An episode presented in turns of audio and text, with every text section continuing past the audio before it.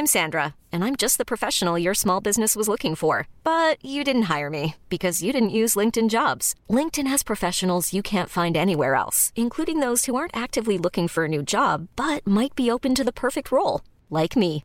In a given month, over 70% of LinkedIn users don't visit other leading job sites. So if you're not looking on LinkedIn, you'll miss out on great candidates like Sandra. Start hiring professionals like a professional. Post your free job on linkedin.com/achieve today.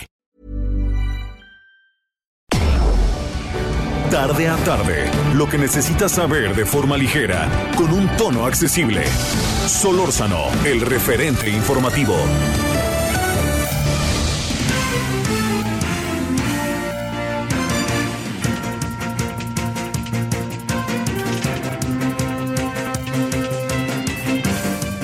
Muy buenas tardes, ¿cómo le va usted en este inicio de semana? Estamos en el día lunes 14 de junio de este 2021. Yo espero que haya tenido un buen fin de semana. En el caso, déjeme decirle, de la Ciudad de México, yo estuve un poco en la calle sábado y domingo. Y le voy a decir que, que mucha gente en la calle, ¿eh? el sábado y el domingo, sobre todo el domingo.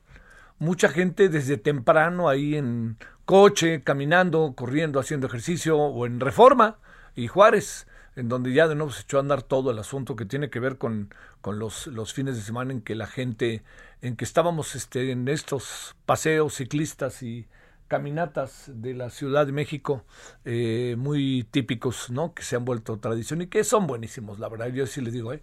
son, son buenísimos esos. Ojalá usted pueda participar de ellos, porque en toda la República Mexicana, fíjese, bueno, yo le voy a decir, de los estados que conozco, de los, bueno, tengo la fortuna de conocer, híjole, todos los estados del país, qué maravilla, qué, qué afortunado soy. Bueno, pero cuando digo, cuando, cuando hablo de algunas ciudades, por ejemplo, Guadalajara, Monterrey, eh, Puebla, eh, Tlaxcala, eh, este, bueno, la gran cantidad, así le digo, de, de, este, de estados, de ciudades, hasta las más pequeñas, pues abren un espacio y ya se entendió que es muy importante hacer todo eso, hacer el deporte, estar ahí, de eso se trata también, ¿no? Digo, pues uno tiene que darle rienda suelta también a la, al, al, al cuerpo y al, al salir, al entretenimiento, al no estar encerrado, etcétera. Bueno, ese es uno del fin de semana, que yo creo que también algo que se juntó fue que el domingo, como no hubo, el domingo pasado hubo elecciones, y eh, hace dos domingos hubo elecciones, y este no, pues a lo mejor mucha gente que se quedó en casa, nomás fue a votar y se regresó, hoy, este fin de semana dijo, no, pues yo voy para allá, así, así de fácil, este, eh, yo me encargo de, salir este fin de semana. Bueno, todo eso en la mesa, junto con otras cosas. A ver. Eh, yo, yo diría que con el tema del colapso del metro, que todo indica mañana se dará a conocer el informe, eh, hemos entrado en un terreno, se lo digo, sumamente, eh, yo le diría que sumamente controvertido. Y yo diría que cuidado, porque la controversia no nos ayuda en nada. Eh, primero, nadie dijo que el gobierno de la ciudad había filtrado la información, pero la jefa de gobierno salió luego a decir que yo no fui.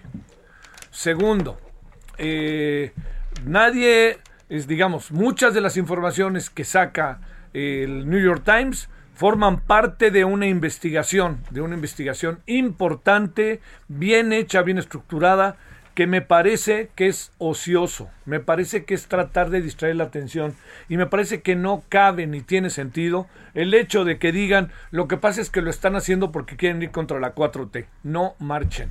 Es muy, muy banal. Es, eh, es, es menor ese argumento. ¿Por qué? Porque les está quitando lo primero. Lo primero es revisar si el estudio, la investigación muy detallada, eh, me permití leerla, de The New York Times es una investigación periodística para ser atendida. Yo diría, queremos criticar a The New York Times, leamos lo que dice The New York Times. No digamos que el New York Times quiere acabar con la 4T. Tampoco son tan importantes, por favor, ¿eh? desde el exterior. Entonces, lo que sí creo es que ese primer asunto es mucho, muy relevante de atender. Ver la investigación, seguirla la investigación coloca a personajes muy precisos en el centro, Coloca a quien fue el encargado del proceso de inauguración y supongo que su equipo, no solamente es Marcelo Obrar, supongo que estarán los constructores, los que estaban en la Secretaría de Medio Ambiente, los que estaban en la Secretaría de Obras, los que estaban en la Secretaría de Economía, esos son, ¿no? Porque son las áreas en las que todo confluye. También colocan al ingeniero Carlos Slim, colocan al ingeniero Carlos Slim, no a él, pues bueno, a su constructora, por un conjunto de deficiencias que alcanzan a apreciar en esta investigación, en este primer trabajo. ¿Por qué se enteró antes eh, el New York Times? No lo sé, pero hizo su chamba. Pero no, no, yo no fui, no es la respuesta. Y segundo, tampoco la respuesta es lo que quieren decir contra la 4T. No creo, no creo que tenga mucho sentido dirigir hacia allá el asunto. ¿Por qué no pensamos el asunto de otra manera? ¿Por qué no pensamos que hasta ahora ha habido eh, bastante inconformidad de muchas personas que se vieron involucradas eh, lamentablemente en el colapso y que eso que le estoy diciendo, eh, eso que, está, que, que sucedió, pues de lo que forma parte, así se lo digo simple y sencillamente, de un de, de, algo que ellos y ellas pues deberían de tener una respuesta así de fácil por parte del gobierno mucho más mesurada, ¿no? más precisa, me atrevo a decir incluso una respuesta, yo diría mucho más sensata, ¿no? Y más sobre todo solidaria. Hemos conversado con muchas personas que se vieron involucradas y créame que hay una constante de distancia con el gobierno de la ciudad y en algunas cosas pasan, pasaron, todo indica que pasaron escenarios como el siguiente. Vamos a partir de algo muy elemental. En el proceso se llevaron a todos a un hospital. Y entonces se los llevaron al hospital y en ese hospital los atendieron. Pero de ahí le dijeron, oiga, aquí no podemos tratar, por decir algo, su pierna que se rompió. Tiene que ir a traumatología del IMSS.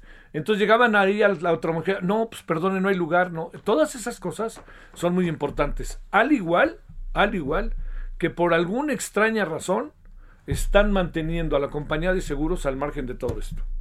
O sea, ¿Dónde está la aseguradora? ¿Usted no cree que la aseguradora debe haber dado la cara y decir yo me encargo, pac, pac, rápidamente, etcétera? Y ya luego vemos. No, no, pues nada. Y nadie le pidió a la aseguradora también. Pues la aseguradora estaba rascándose la panza, ¿no? Nadie, ¿no? Pues entonces eso, y junto con lo que en algunos casos parece, todo indica un proceso de no, no, no una cabal atención, tuve cuidado en decirlo, no una cabal atención de lo que pasó, pues se ha de imaginar que el resto de la historia la estamos ya viendo, ¿no? Y ahí están los resultados. Vamos a ver qué dicen mañana. Eh, yo insisto, eh, si fue la filtración o no hubo filtración, no sé. El presidente, de, la jefa de gobierno dijo una cosa, el presidente dijo otra cosa, pero sí le voy a decir algo respecto a, a este tema, ¿eh? Que este, el presidente que sigue arremetiendo contra las clases medias, como si no se diera cuenta el presidente que buena parte de las clases medias le dieron el triunfo, pero todas las cosas que dice las clases medias está, créeme, realmente fuera de lugar. El presidente que siempre se precia de tener información precisa, tengo otros datos, pues debería de saber qué significan las clases medias para este país. Y debería también entender que si la clase media es persinada, él también lo es. Si la clase media es persinada, está en su derecho a ser persinada. Y si es conservadora, que no lo creo tanto como dice el presidente, está en su derecho de ser conservadora, como el presidente es conservador. Véalo usted con ciertos temas, no da ni la cara, ¿no? Entonces todo eso, yo diría que no nos ayuda, ¿eh? no nos ayuda, nos coloca en escenarios, créame, sumamente delicados, muy delicados y muy de confrontación.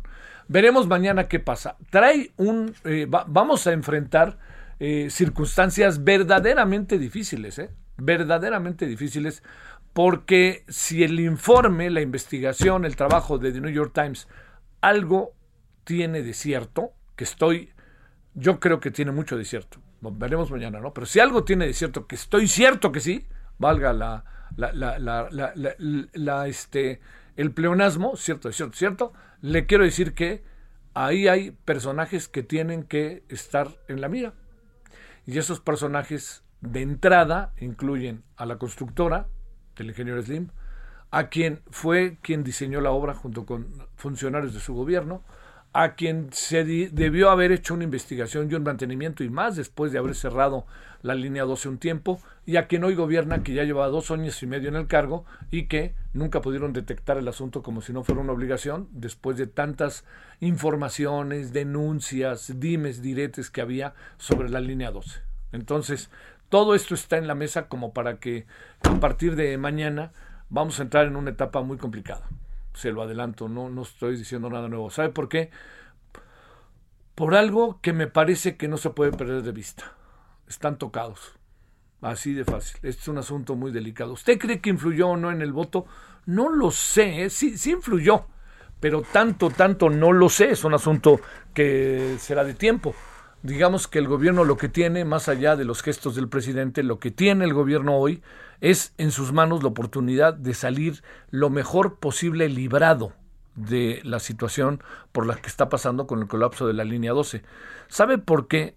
Porque a esto hay, ha habido dos o tres hechos en los cuales eh, las, las comunidades afectadas han han, sido críticas con el gobierno. Recuerde usted todo lo que tuvimos nosotros con el tema de recientemente de la mina de Musquis, eh, Tlahualilpan, eh, veamos lo que pasó al presidente dándole un saludo o atravesando la calle a la mamá de un narcotraficante y no teniendo este eh, la más mínima atención este con muchas familias que quieren hablar con él este, también está lo otro que no se puede perder de vista, diciendo que las elecciones, la delincuencia organizada se portó muy bien, ¿no? Entonces, los que no votaron por él se portaron mal, ¿o qué? O la delincuencia organizada, por favor. La delincuencia organizada vio el partido desde la tribuna, dijo, ¿para qué me meto, hombre? Como si no supiéramos. ¿Se portó bien?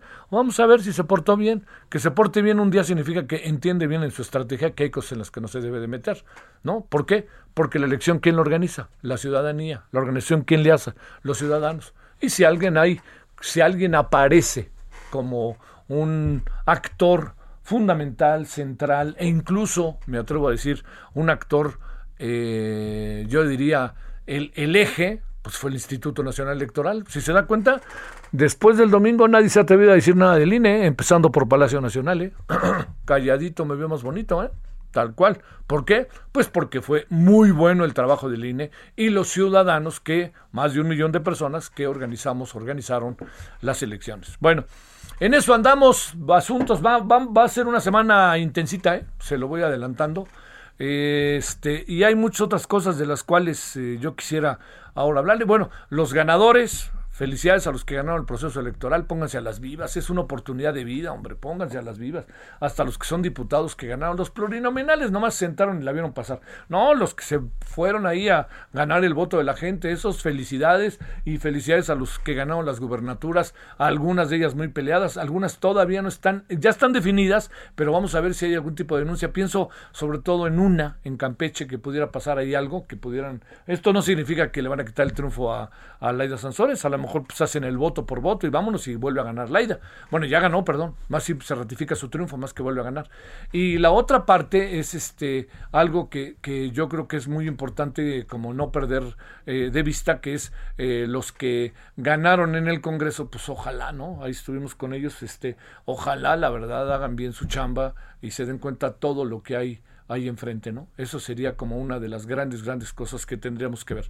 Bueno, parte de lo que hay. Este, nuestra selección mexicana de fútbol no anda bien. Anda en un proceso en donde está desubicada, eh, está rijosa, pierde de vista su objetivo, no mete goles. Yo no creo que la ausencia de Jiménez sea tan importante como el funcionamiento de un equipo. Y bueno, y se vino esto que le pasó a Eriksen allá en el Dinamarca contra Finlandia ¡Wow! ¡Qué susto, qué susto! ¿Cómo se desvanece el futbolista? Y bueno, además todo era más difícil porque se saltó su mujer, que estaba. Porque además el desvanecimiento se dio exactamente enfrente de donde estaban los familiares de los jugadores de Dinamarca. Entonces, la mujer lo que hizo fue correr, fue detenida sabia e inteligentemente por un futbolista que, que lo que, que es de los más importantes porque logró voltear este, la cabeza de Eriksen. Bueno, fue, fue un drama, oiga, yo, yo pensé lo peor y créanme que no juego a ser muy optimista, muy pesimista que digamos, muy optimista que digamos, pero pensé así, uff, y cuando ya dijeron respire y cuando vi que salió y se vio una foto, una toma en donde él se veía con los ojos abiertos, uno dice, bueno, menos mal. Digo, es sobre todo por lo que significa un jugador de fútbol, que luego son tan entrañables para las sociedades, los deportistas. Entonces, bueno, por fortuna el asunto no pasó, todo indica a mayores. Pero bueno, y le insisto, ahí nuestra selección mexicana está lejos, ¿eh? Lejos, muy lejos. No se hagan ilusiones, aficionados. Yo también soy aficionado, pero no pensemos que van a ganar la Copa de Oro y ahora sí van a ser el quinto partido. Con lo que hoy se tiene, la calificación va a estar en chino pero se va a conseguir, hay muchas facilidades para ello. Pero tener un buen papel en el Mundial, por fortuna falta, no se ve con lo que hay. No se ve con el funcionamiento, así de fácil. Muy torpe, muy repetitivo, hacen lo mismo y lo mismo, no tienen, o sea, más que paciencia, no tienen ideas a la hora de echarse para adelante. No se están cansados, como muchos futbolistas a lo largo y ancho del mundo, que ya no quieren saber nada de nada. Bueno, esa es una de los Yankees, ni hablamos porque están en el tobogán. Qué pena los Yankees con la nómina que tienen. Para ahí van mis diablos, ahí van mis diablos, ahí van mis diablos. Le ganaron la serie a los Tigres el fin de semana. Bueno, de aquí andamos, le agradezco mucho que esté con nosotros. Eh, parecía que iba a llover, luego salió el sol, ahorita está un poquito ahí como abierto, pero es muy probable que hacia la noche vuelva a llover aquí en la Ciudad de México, como llovió anoche de domingo a lunes. Gracias que nos acompaña. ¿Qué le parece si empezamos? Solórzano, el referente informativo.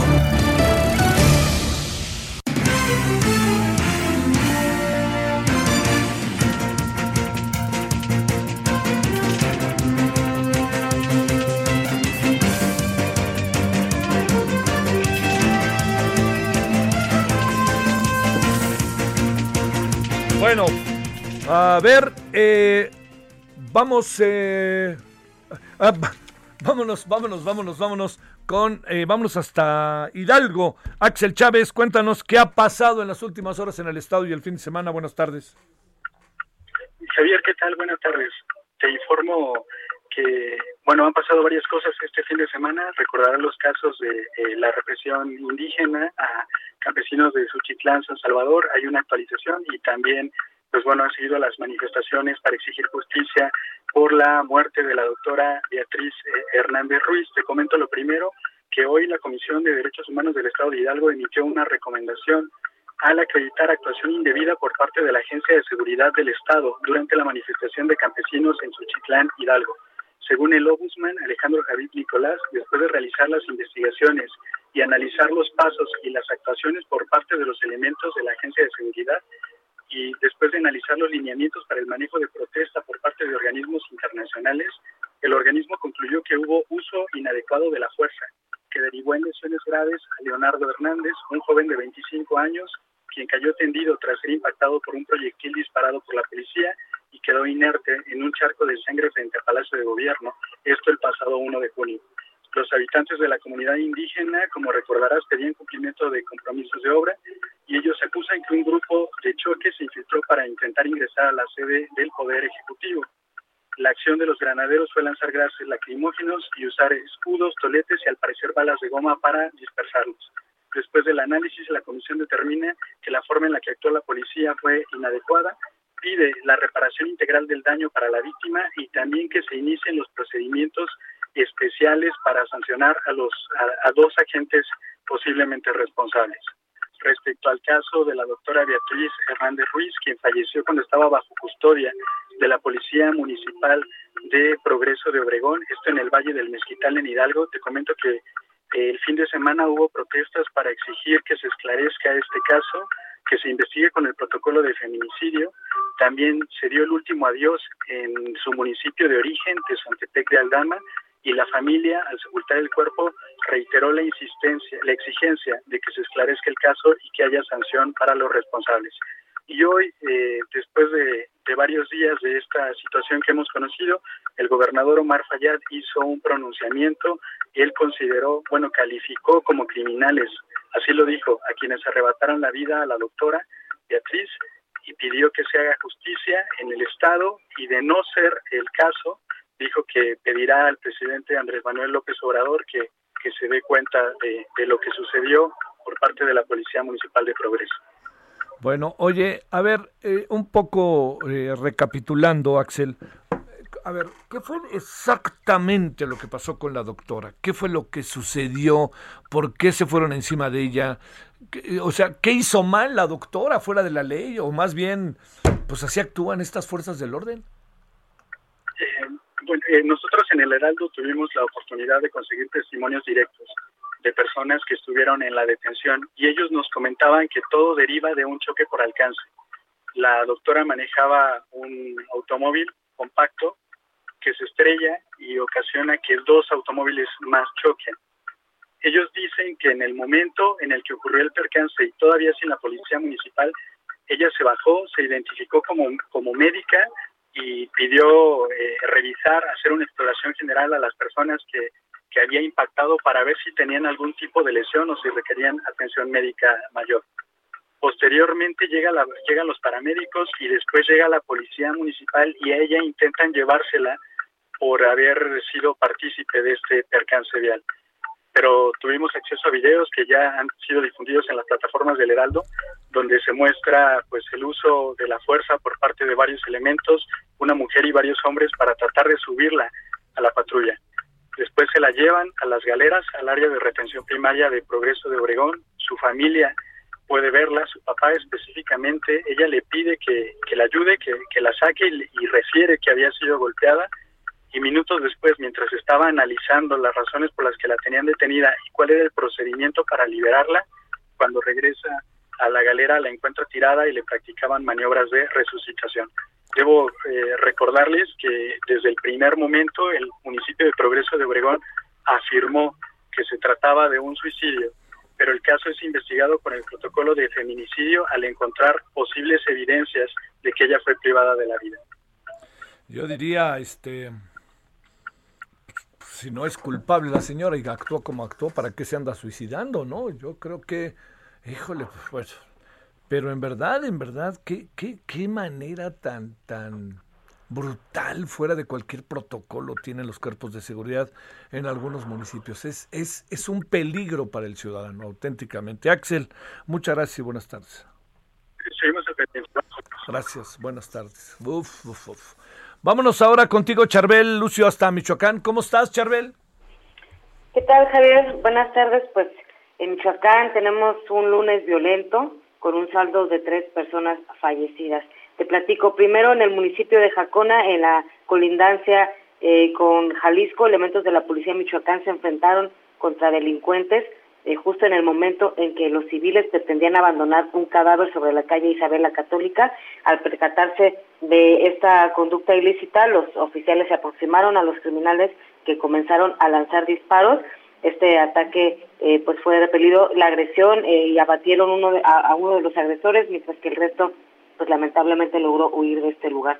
Y una mujer que transitaba por la zona a bordo de un de un camión del transporte público resultó lesionada pero se reporta estable en otro punto del estado en el en el municipio de Cuitseo municipio vecino de Morelia un vehículo con dos cuerpos en el interior fue incendiado en la colonia El Embarcadero a escasos metros de la carretera Morelia-Salamanca. Los pobladores de la cabecera municipal se percataron de que eh, un vehículo ardía en llamas en la calle Miramar, por lo que dieron aviso a los servicios de emergencia. Y cuando se trasladaron eh, los bomberos y protección civil, pues descubrieron la existencia de esos dos cuerpos en el automotor. Y bueno, sobre este hallazgo, pues informó la Fiscalía General del Estado que ya inició las primeras investigaciones y bueno, también investiga ese ataque armado contra la policía de Michoacán en Jacona. Ese es mi reporte, Javier. Oye, Charbel, nada más para cerrar, este, eh, ¿en qué zona fue exactamente esto? Eh, porque, híjole, hay toda esta zona caliente, uno también tiene que saberla distinguir, ¿no? Diría yo, no todo es aguililla, es mucho más amplio que eso, ¿no? Sí, las zonas más, eh, más violentas de Michoacán son estas que están, eh, pues que colindan con el estado de Jalisco. Por una parte en la Tierra Caliente está eh, Tepalcatepec, está Aguililla, está eh, Buenavista, donde ya también les hemos reportado toda la situación de violencia que se vive ahí. Y de, de otro lado está esta zona de Jacona, La Piedad, Zamora, donde también pues se encuentran en la colindancia con Jalisco. Y bueno, pues ya sabemos los conflictos que existen entre los grupos armados de Michoacán y los grupos armados de Jalisco y, bueno, resultado de esto pues es esta operatividad criminal que se reporta principalmente, como te comento, en esta zona limítrofe entre Michoacán y Jalisco. Sale. Charbel, muchas gracias y buenas tardes. Seguimos pendientes. Gracias. Bueno, este, antes de irnos a la pausa, eh, le recuerdo que el día de hoy ya lanzó la convocatoria el señor Arturo Saldívar para un proceso de consulta extraordinaria para determinar la forma de proceder ante la reforma que entiende su mandato de cuatro a seis años como presidente. Ojo con eso. La solicitud será turnada a otro ministro o ministra para que elabore el proyecto de sentencia que el Pleno discutirá entre julio y agosto. Eh, lo más cuerdo hubiera sido que el señor Saldívar diga no hay consulta, no voy porque se está violando la Constitución, pero como no quiere quedar mal con ya saben quién y a lo mejor en el fondo dice y dos añitos más, ¿por qué no, verdad? Bueno, pausa.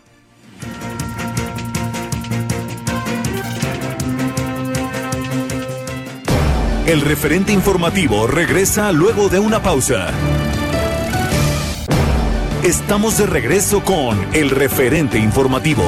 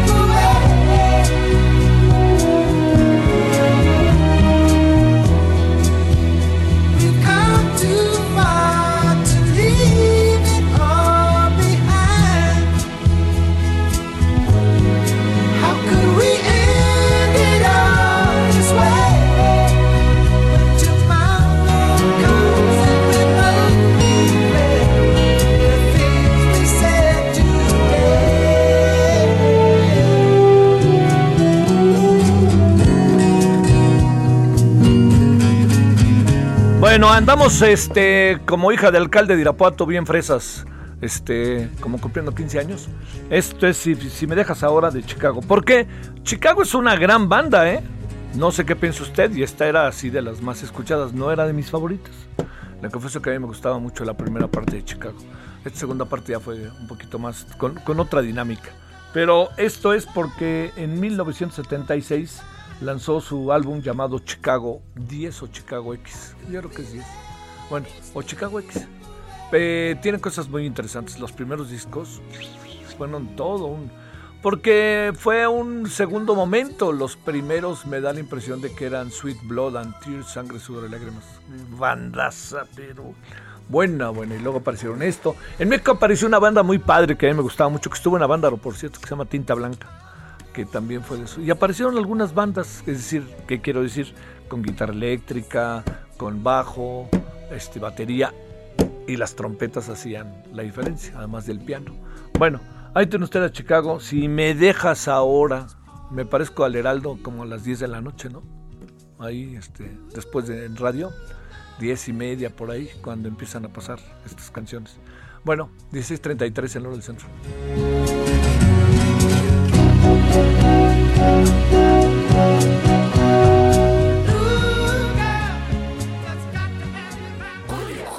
Director, se lo pido, déjeme ser Julieta. ¿Pides un gran papel? Pídelo a Soriana, porque pongo todo el papel higiénico al 3x2. Como pétalo Rendimax 12 rollos, lleva 3 por 153 pesos y ahorra 76.50. Tú pides y Julio regalado, manda. Solo en Soriana, a junio 17. Aplican restricciones. Solórzano, el referente informativo.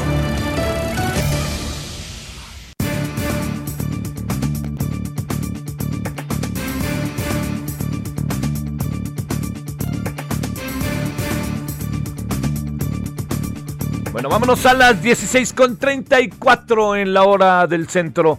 Eh, a ver, Claudia Espinosa, vámonos contigo a Puebla. Cuéntanos qué pasa con ese interminable socavón. Hola Javier, te saludo con gusto a los amigos del Heraldo de México. Pues el socavón sigue creciendo. De acuerdo con el último reporte de las autoridades de protección civil, en su eje mayor se mantiene en 126 metros. Sin embargo, durante el fin de semana, pues amplió sus dimensiones a 122 metros.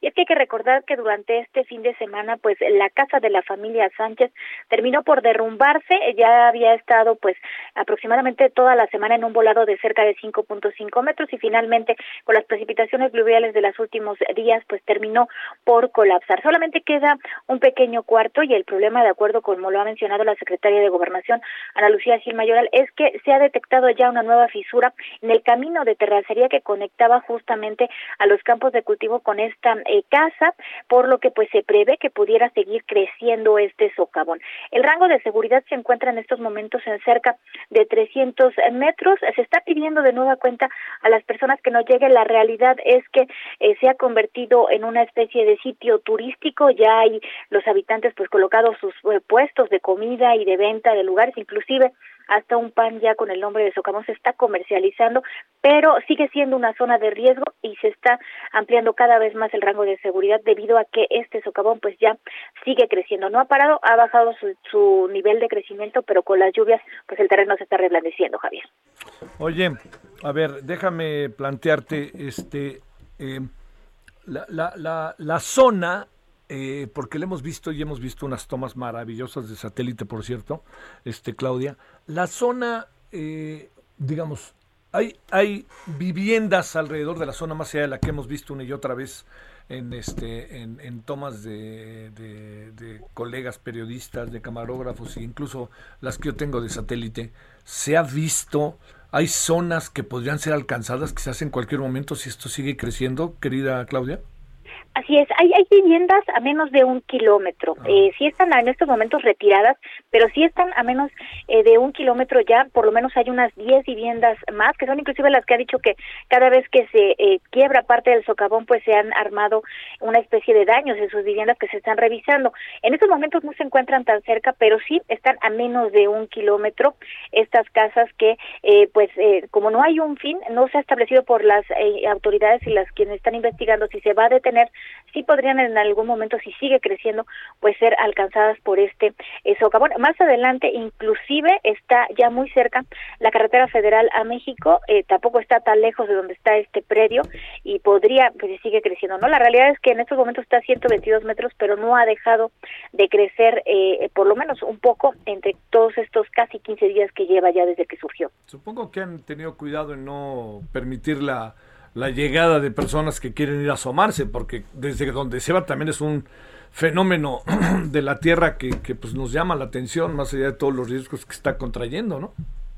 Sí, el rango de, el de seguridad está a 300 metros de donde está, obviamente, el orificio. Eh, la gente llega atrás de este lugar donde está custodiado ya por elementos del ejército, pero toda esa zona, pues como no se sabe las causas que lo originaron, se encuentra finalmente eh, en riesgo, sobre todo con el reblandecimiento por las últimas lluvias, por lo que se está pidiendo, bueno, pues que si no tiene a qué ir, pues preferiblemente no se acerque al socavón. Por favor, ni se asome, ¿no? Por favor, por favor, Claudia. Muchas gracias, Claudia. Estamos pendientes, Javier. Sé que tuve oportunidad de ver eh, una, una cosa, que se lo digo, eh, digamos, para asombrarnos, si usted me permite esa expresión, más allá de no dejar de reconocer el gran problema en el que estamos con el socavón, pero hay una organización eh, que ya le hablaré yo más de ella más adelante, pero es una organización que está trabajando, se llama Space eh, JLTC, pero eh, le voy a decir, es un, digamos, es, un, yo, yo tengo aquí, a ver si se lo puedo presentar en la noche, tengo eh, una mirada cotidiana del socavón. Y si usted lo ve del 7 de febrero, ¿a qué le voy a poner? Al 10 de junio, ¡oh! qué barbaridad lo que pasó ahí. El 31 de mayo, el 30 de mayo, el 28 de mayo. Y va viendo uno como, a ver, del 26 de abril, le diría, para poner una fecha, ¿no? a ver, ahí lo voy a poner. Del 26 de abril al 30 de mayo ya es, ya es algo brutal. Junio, el 10 de junio, espérame, ya es una es un agujero totototote, si usted me permite esa expresión. Y así va creciendo. Pero tienen en, en Concitep, JLTZ Space, un, una mirada, pero detallada, verdaderamente impresionante de cómo ha crecido. Por cierto, mexicanos son los que encabezan todo este proyecto. Bueno, vámonos a las 16.39 en hora del centro. Ignacio Mendíbil, vámonos hasta Durango contigo. ¿Cómo estás? ¿Qué tal? buenas tardes. Pues muy bien. Y bueno, pues saludándote de lo que ha sucedido acá en Durango que tiene eh, conmocionado a lo que es la Grey Católica y después de saber de que fue ultimado un fraile franciscano en una tierra pues de nadie es eh, los límites de Durango con Zacatecas a más de ocho o nueve horas de esta ciudad capital. Es una parte, este fraile venía de Valparaíso, Zacatecas, a una comunidad de pajaritos acá en, en eh, en Canoas Durango y iba a celebrar una una quinceañera sin embargo en el camino pues eh, dicen algunas versiones según algunos videos que todavía hay que confirmar si son ciertos o no. Hubo un enfrentamiento entre dos grupos delincuenciales y a él le tocó estar en medio de esta ráfaga de, de fuego y pierde la vida. Sin embargo, bueno, pues aquí eh, la arquidiócesis de Durango dice que pues eh, la parte donde él tenía jurisdicción de trabajo eh, religioso, pues pertenece a la prelatura del Nayar y ellos desde que Durango le solicitaron a la autoridad de Durango a que se movilizara lo más rápido posible y pudiera esclarecer los hechos se hablaba de algunas personas este, heridas o algunos otros eh, cuerpos. Sin embargo, hasta este momento la Fiscalía del Estado reporta que no ha encontrado ni casquillos ni eh, personas heridas, ni mucho menos en hospitalización.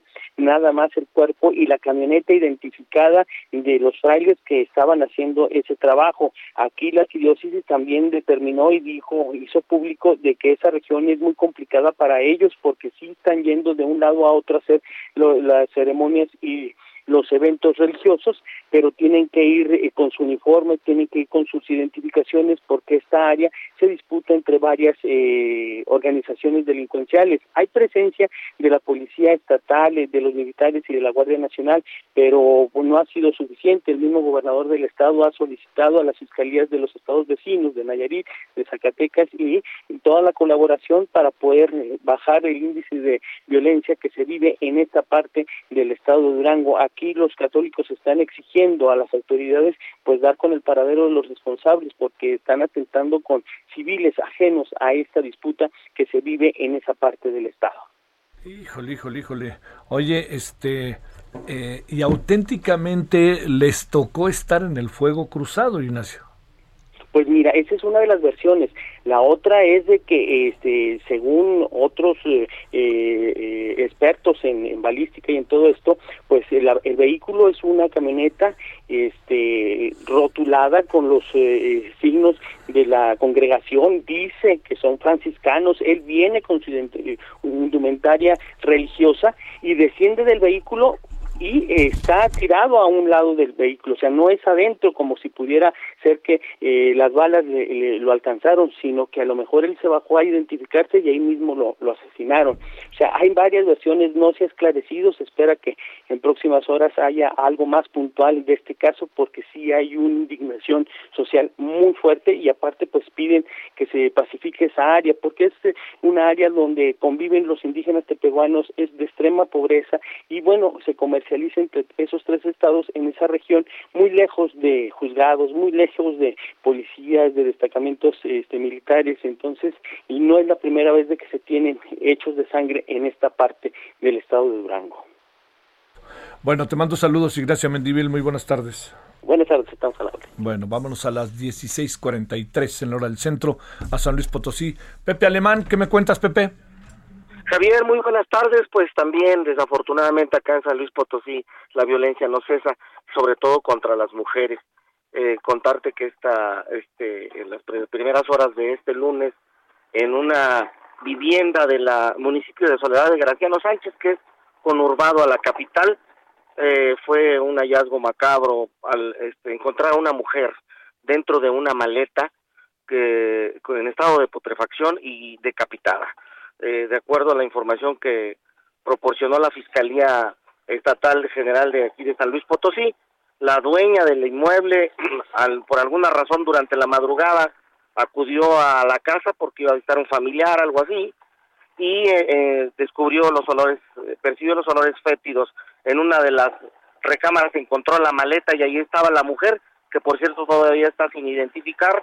El cuerpo de la mujer estaba amarrado de pies y manos y tenía cercenada la cabeza. Javier, desafortunadamente, esta mujer eh, es una más de las víctimas mujeres acá en San Luis Potosí, porque el pasado fin de semana también en Ciudad Valles hubo un, una doble ejecución, acribillaron a una pareja, entre ellos una mujer de 50 años de edad ahí en Ciudad Valles, y la violencia contra las mujeres aquí en San Luis no cesa, Javier. Lo que sí te digo es que eh, después de lo que pasó con las elecciones, hoy este terreno no se ve que se vaya a tranquilizar, ¿no, Pepe?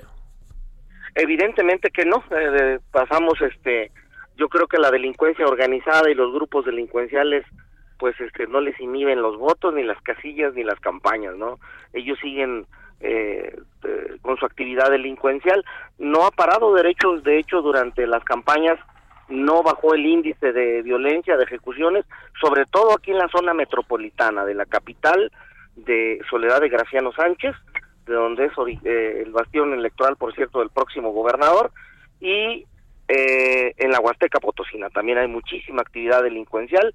Se habla de por lo menos cuatro, cinco grupos de eh, cárteles eh, con presencia nacional. Te mando un saludo, muchas gracias, Pepe Alemán. Muy buenas tardes. 16:45 en hora del centro. Solórzano, el referente informativo.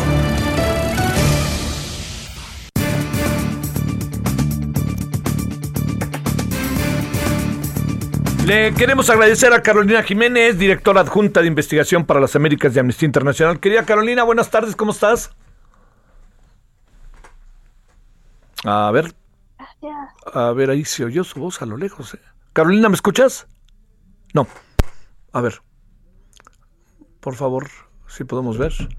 Ahí, ahí la tenemos, estamos ahí. Luego está, como dicen por ahí, el Bendix, ¿no? Que no nos permite entrar este, a ver si hay... Carolina, ¿me escuchas? Carolina, ¿me escuchas? No. ahí, ahí, sí, ahí se oye, ahí se oye. ya, no le mueva nada. Carolina, ¿cómo estás? Javier, buenas tardes. Un saludo para ti y para tu audiencia. Gracias. Estamos con la directora adjunta de investigación para las Américas de Amnistía Internacional. A ver, eh, Carolina, eh, resulta que eh, digamos, eh, hay una deportación, de repente me atrevo a decir casi inaudita, de niños migrantes que tienen que ver con deportaciones que está llevando efecto el gobierno de los Estados Unidos, a diferencia de otras circunstancias en las cuales uno imaginaba siempre que, eh, que, lo, que, que lo que podría pasar es que habría una mayor consideración ahora de la que en otras ocasiones se ha presentado, pero veo que estamos y nos lo sueltan en México y no sabemos ni qué hacer con los niños, pregunto. Bueno, sí, ¿no me escuchaste? Sí, ahora sí, ahora sí te escucho mejor. ¿Me, escuchaste la pregunta o no? Sí, sí, adelante. sí, escuché la pregunta. Muchas gracias. Gracias. ¿eh? Sí, yo creo que eh, efectivamente nos sentimos muy decepcionados, Javier, eh, porque pensábamos que la llegada de una nueva administración a, la presidencia de Estados Unidos iba a poner un mayor énfasis en el respeto de los derechos humanos, especialmente los derechos humanos de la niñez migrante no acompañada. Si bien hemos visto algunos aspectos positivos, el gobierno de Biden ha dejado de deportar a niños, niños inmigrantes no acompañados de Centroamérica, no vemos en lo absoluto un cambio de actitud cuando se trata de los niños mexicanos. Y yo creo que hay en general muchísima invisibilización sobre la niñez migrante mexicana que también está cruzando a Estados Unidos en búsqueda de protección. Estamos hablando que de los 60 mil niños que la patrulla fronteriza aprendió, ¿no? Eh, en, entre noviembre y abril de 2021, el 20% son niños mexicanos ¿Qué pasa con los niños mexicanos? Bueno, te lo digo rápidamente. En cuestión de horas son deportados de vuelta a México sin que haya un estudio sobre cuáles son las necesidades de protección de esos niños. Esos niños luego regresan a México, se llevan al DIF y la mayoría son niños de estados del centro de la República y, casualmente, obviamente hay una relación entre dónde vienen esos niños y los lugares de violencia. Muchos niños de Michoacán, niños de Guerrero, etcétera. Entonces, preocupa que la administración Biden, que ha prometido una mirada más humana hacia la migración, esté ignorando las necesidades necesidades de protección de las niñas, niños y adolescentes mexicanos migrantes que también están yendo a Estados Unidos en búsqueda de asilo.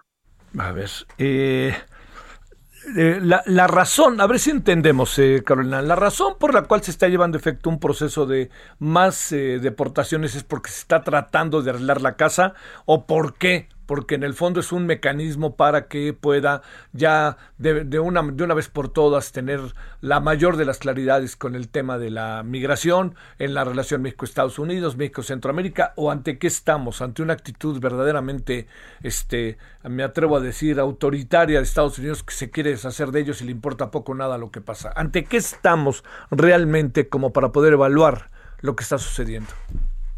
Yo creo que es innegable que el tema migratorio es un tema complejo. No, no, no podemos negar que, que, la llegada de miles de niños a una frontera eh, presenta retos, ¿no? Para un gobierno y para el otro.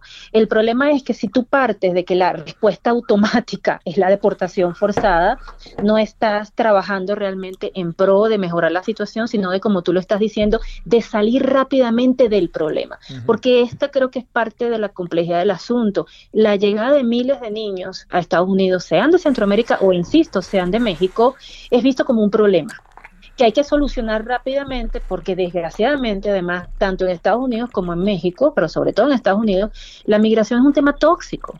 El debate sobre las políticas migratorias, sobre la necesidad de reformar ¿no? el sistema migratorio estadounidense es un tema tóxico, polarizado y tremendamente influyente en las actitudes electorales. Entonces lo que terminan haciendo las administraciones de turno es querer resolver el problema rápidamente y esto, uno, no debería verse como un problema.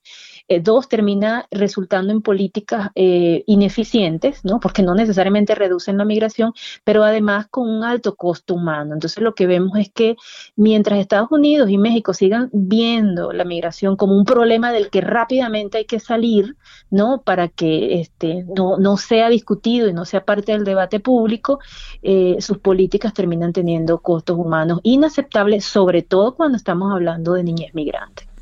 Este, el gobierno mexicano, ¿qué anda haciendo? Es importante eso, Carolina. Lo mismo, Javier. O sea, de la misma manera que el gobierno de Estados Unidos deporta de manera casi automática a la niñez migrante mexicana, el gobierno mexicano deporta también de manera casi automática a la niñez migrante centroamericana. Entonces lo que uno ve es como un efecto dominó o un efecto cascada. ¿No? de las políticas que se toman en Estados Unidos y cómo éstas influyen en México. Si tú tomas los datos del 2019, ¿no? que fue un año de mucha mayor migración porque no había pandemia, notamos que, que el gobierno mexicano este, deportó al ¿no? al, al 90% de todos los niños y niñas y adolescentes centroamericanos que llegaron a México. Estos números se redujeron en el 2020 porque obviamente la pandemia hizo que migraran muchas menos personas, incluyendo muchos, muchos menos niños, pero igualmente deportó al 70%. Ahora, tú estás deportando a esos niños a Honduras, a El Salvador, a Guatemala, países caracterizados por altos niveles de violencia contra la juventud y también obviamente altos niveles de exclusión ¿no?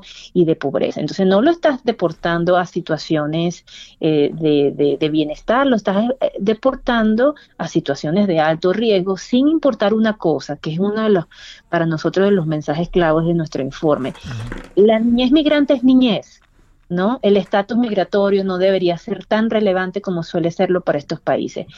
Todo niño, niña y adolescente debe en primer lugar recibir un trato concorde a su edad, es decir, se tiene que identificar cuál es su interés superior. El, el principio del interés superior de la niñez debe privar sobre su estatus migratorio. Y lo que estamos viendo, tanto en el caso de México como de Estados Unidos, es que priva ¿no? la necesidad de salir del problema del migrante sin tomar en cuenta que estamos hablando de niños. este, a ver, oye, a ver, déjame plantearte otra, otra, otro asunto. Este, a ver, ¿qué, qué pasa con los, digamos, con los organismos internacionales como ustedes? ¿Qué dice la ONU? ¿Qué dicen todas estas instancias que uno presume que deben de ser fundamentales para también determinar los rumbos que deben de seguir este tipo de, de actividades en donde los gobiernos a veces pasan por encima, ni hablar, si me equivoco, me dices de los derechos humanos y más de la, de la niñez, ¿no?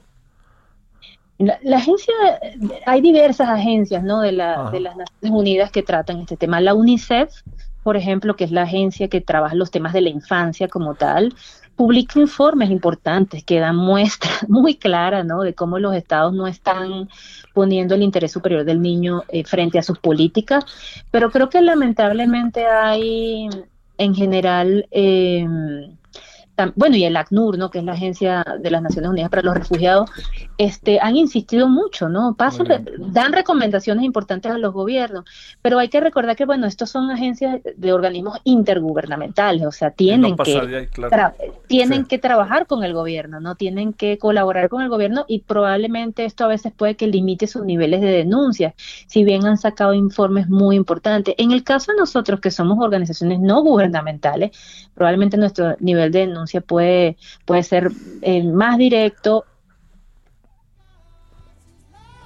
Bueno, bueno, sí, a ver, a ver, bueno, a ver, se cortó la comunicación. Ahorita regresamos. El referente informativo regresa luego de una pausa. Tarde a tarde, lo que necesitas saber de forma ligera, con un tono accesible. Solórzano, el referente informativo.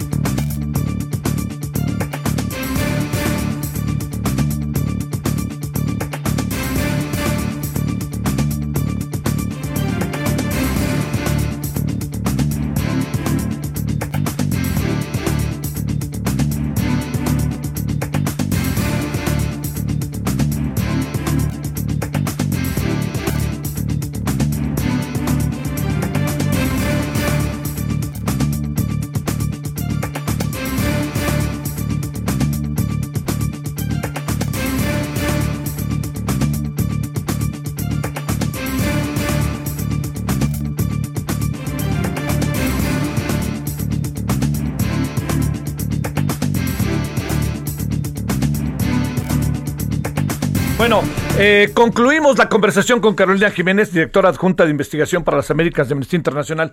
Carolina, si no te importa, eh, te vuelvo a hacer esa última pregunta que lamentablemente se tuvo que cortar, eh, la, tuvimos que cortar, este, que es el hecho de qué hacen los organismos internacionales, ¿Qué, qué, qué pueden hacer, qué tanto pueden colocar a los gobiernos en situaciones distintas de las cuales hoy están actuando. Eh, gracias, Javier. Mira, yo creo que yo, yo me voy a referir a dos cosas muy rápidamente. Una, eh, creo que sigue siendo muy importante que los... Este, que los, eh, los organismos internacionales este, emitan información, publiquen estadísticas y, y, le digan a los gobiernos eh, que no están haciendo bien. O sea, la denuncia a través de los organismos internacionales sigue siendo muy importante. Pero también es importante ¿no? la asistencia técnica y la implementación de programas que puedan ayudar a hacer soluciones. Por ejemplo, nosotros encontramos que hay algunos programas en la frontera este, con la participación de organismos internacionales que están ayudando a la reunificación familiar. El 80% de los niños, niñas y adolescentes no acompañados migrantes que llegan a Estados Unidos tienen familia en Estados Unidos. Estos son datos del gobierno de Estados Unidos. ¿Eso qué quiere decir? Que muchísimos de estos niños están buscando reunificarse con sus familiares, sean padres u otros familiares cercanos. Hay proyectos pilotos que ya están logrando esos procesos de reunificación, pero todavía son pequeños, ¿no? Esos son programas que se pueden escalar con apoyo de las organizaciones internacionales y con, hay que decirlo, con la voluntad política de los gobiernos. Así que hay mucho trabajo por hacer eh, pero se puede hacer y en eso estamos todas las organizaciones. alcanzamos a, para cerrar Carolina, muy claramente a tener clara la actitud del gobierno mexicano y la actitud del gobierno estadounidense. ¿Qué pasa con ese triángulo llamado Guatemala, El Salvador y Honduras? Mira, yo creo que los países centroamericanos este, nunca han tenido ¿no? Un, realmente eh, una posición de defensa de sus ciudadanos. ¿no?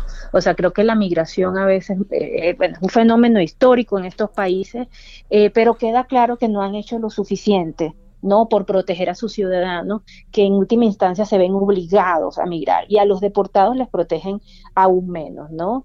Eh, son países con grandes crisis de gobernabilidad, en donde la corrupción y la violencia son la norma del día, y hasta que estos países, ¿no? Los gobernantes de estos países no, no acomoden la casa, ¿no? La migración no, no será una opción sino básicamente la única manera en la que muchas familias logran eh, buscar ¿no? una opción de supervivencia.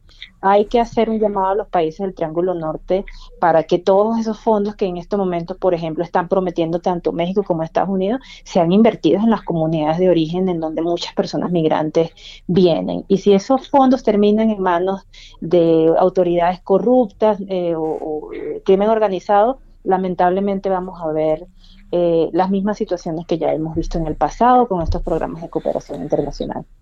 ¿Vislumbran alguna esperanza, perdón que utilice esa palabra, en relación a la gestión y a las palabras y a las promesas que ha hecho el señor Joe Biden y la propia Kamala Harris?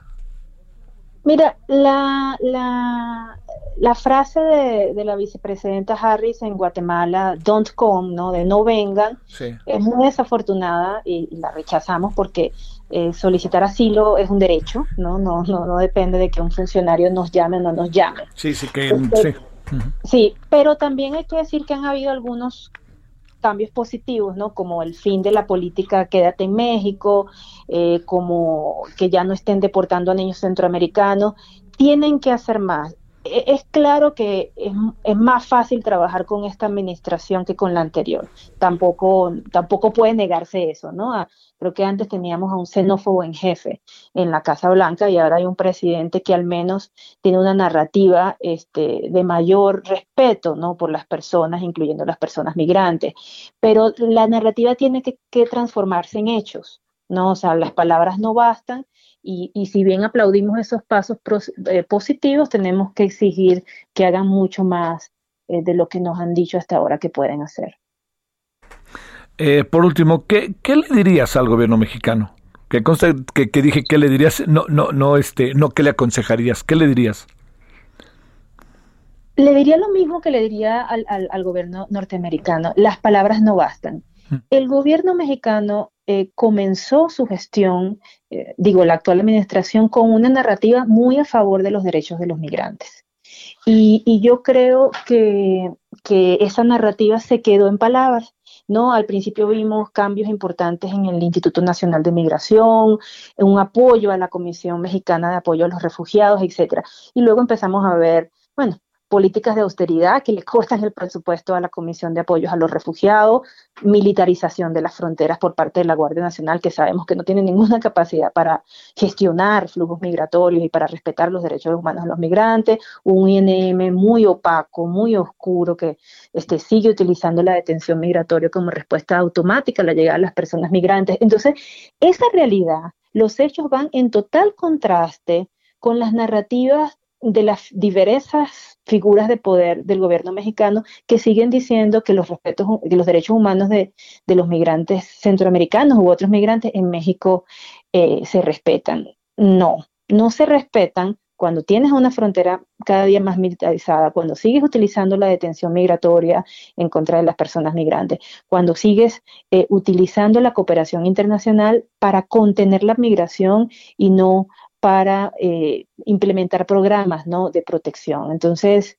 eh, más hecho a favor de los derechos humanos y menos palabras serían un cambio positivo.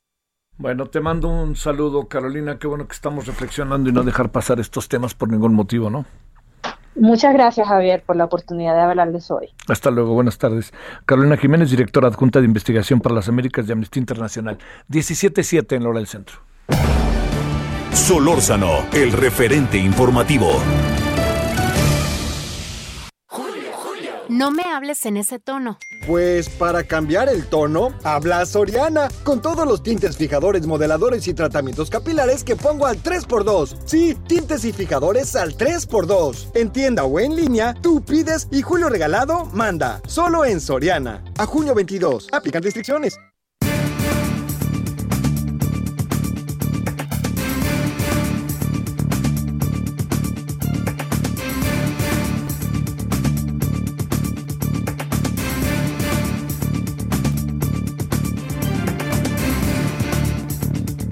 Bueno, tema importante ahí, se nos metió la clase media como si de repente no existiera. ¿Qué pasó? Clase mediero somos y en el camino andamos. Bueno, Javier Aparicio, profesor investigador del Centro de Investigación y Docencia Económica, el CIDE. ¿Cómo estás, Javier? Gracias de nuevo, buenas tardes. Hola, hola, Javier, muy buenas tardes. Oye, a ver, ¿Qué, ¿Qué, somos tan malos las clase medieros? Somos conservadores, aspiracionales, nos portamos mal y nos, nos dejaron engatusar para votar en contra de Morena o qué pasó? Bueno, pues es que como tantas cosas, es que en esta narrativa de buenos y malos, pues estamos descubriendo que hay clase media buena y clase media mala. Porque cuando la Ciudad de México era un bastión, un bastión obradorista, pues yo creo que sus clases medias eran buenas, pero ahora descubrimos que son malas. Bueno, oye, ¿quiénes son las clases medias? ¿Qué son las clases medias, Javier? Bueno, mira, esa, la, definición de clases medias, pues la puedes sacar de, economía o de sociología, pero pues bueno, este, hay, hay, hay, varias definiciones, pero pues puedes pensar, pues el, el, es un grupo poblacional muy amplio, porque es, estás arriba de las, de las, de las líneas de pobreza, pero no estás entre las personas más ricas de, de, una población. Eh, México, pues se, suele decir que es, un país con clases medias eh, pues muy delgadas, ¿no? hay, hay, hay una, una masa, la, una mayoría de la población, pues eh, vive en condiciones o pobreza de ingresos o, algún otro tipo de definición de pobreza. Eh, y bueno, entonces tenemos una, hay un debate en México sobre qué tan grande es la clase media. Pero lo que queda claro es que las grandes ciudades del país es donde, si en algún lugar viven las clases medias, pues son en las, en las zonas urbanas, en las principales ciudades. Oye, este, ¿son tan determinantes en una sociedad? Cuatro de cada diez personas son de clase media en el país, según el informe del INEGI. ¿Son ah, tan determinantes, Javier? Eh, yo, yo creo que sí, porque aunque, digo, lo sabemos, desde hace varias décadas, eh, el, país es, eh, este, la, población de este país es eh, eminentemente urbano. Este, esta, esta noción bucólica de mayorías, un país rural, campesino, pues eso lo superamos, pero hace bastante. Y, bueno, y entonces, ¿qué, sucede? Que en, en las ciudades pensemos que suele, eh, es más fácil votar en las ciudades que en las zonas rurales, y entonces políticamente sí son determinantes. Basta, basta ver eh, cómo han ido cambiando, eh, no sé, las, las, los, tanto las gobernaturas como los, votos para presidente en diferentes entidades, para, darse cuenta que el voto urbano es muy importante. En, en 2018, López Obrador pues ganó en todos los estratos, en todos los grupos poblacionales, pero su principal ventaja era en, era en zonas urbanas. Y eso cambió, este año eso cambió. Por eso yo creo que ahora, ahora descubren que las clases medias, pues algunas no están haciendo lo que se esperaba de ellas. Oye, eh, en términos, eh, esta eh, digamos, hay una especie como, no, no, no, hablo de definición, pero todos estos adjetivos que les, le endilga el presidente a las clases medias, conservadoras, aspiracionales, quieren ser como los de arriba, todo esto es, digamos, tiene, tiene un sentido peyorativo aspirar a ciertas cosas, o, cómo lo alcanzas a ver, Javier. Pues yo creo, bueno, de entrada yo creo que, que el presidente está, está haciendo una caricatura más, ¿verdad? Digamos, ya, ya pasamos por las élites, por los académicos, por las organizaciones de sociedad civil, los empresarios, la prensa, pues, pues ya le tocaba a la sociedad civil que pasara al paredón.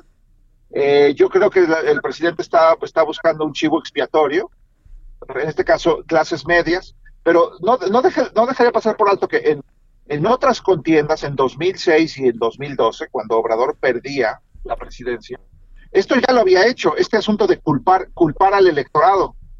¿no? En el 2012 la culpa del electorado no era de clases medias, era las clases empobrecidas vendieron su voto, le vendieron su voto al PRI y por eso ganó Peña Nieto. Y bueno, y en el 2006 era un argumento de que se habían visto engañadas por campañas negativas y demás.